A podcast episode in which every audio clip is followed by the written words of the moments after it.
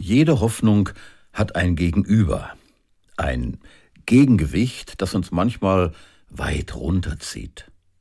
Sonst müsste man, wenn alles okay wäre, ja nichts hoffen.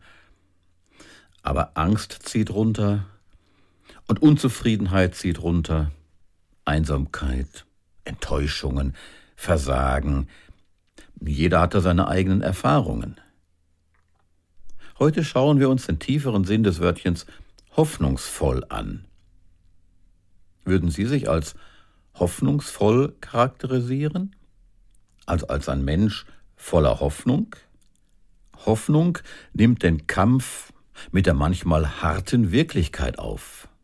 Hoffnung ist wie ein kleiner Junge, ein Trotzkopf, der verbissen mit hochrotem Kopf für seine Sache kämpft.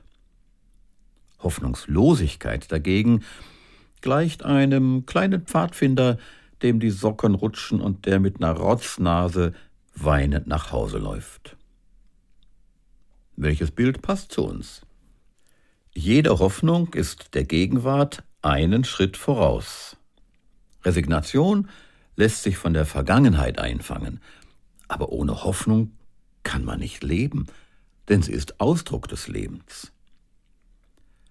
Hoffnung motiviert uns und setzt manchmal ungeahnte Kräfte frei. Sie findet einen Weg. Hoffnungslosigkeit findet eine Ausrede, um nichts zu tun und nichts zu glauben. Dabei kennen wir alle das folgende Zitat, oder die meisten von uns, wer kämpft, kann verlieren, wer nicht kämpft, hat schon verloren. Ja, manche Hoffnung muss man sich erkämpfen, aber mit Fäusten oder mit gefalteten Händen? Es ist besser, Schrittchen zu gehen, als von großen Sprüngen zu träumen. Hoffnung soll sich nicht in Träumen niederlassen, sondern zur Tat schreiten. Und dazu zähle ich auch das Gebet. Wenn Hoffnung dann noch mit anderen geteilt wird, halbiert sie sich nicht, sondern verdoppelt sich. Damit nichts passiert, muss also etwas geschehen. Als Gegengewicht zu dem, was uns runterziehen will. Wir können dabei auf vieles hoffen, auf bessere Zeiten, auf andere Menschen und ihr Know-how, auf eigene Fähigkeiten. Ich will das nicht schlecht reden, aber mir reicht das nicht. Fühlen Sie sich auch manchmal hoffnungslos, wie der kleine Pfadfinder, der weinend nach Hause läuft und dem die Socken rutschen? Das ist auch okay, denn dann stimmt die Richtung. Nach Hause. Da bin ich gern jemand, der nach Hause flitzt. In dem Wissen, da ist einer, der mich liebt. Und wenn einer mit mir und meiner Situation fertig wird und helfen kann, dann er. Gott.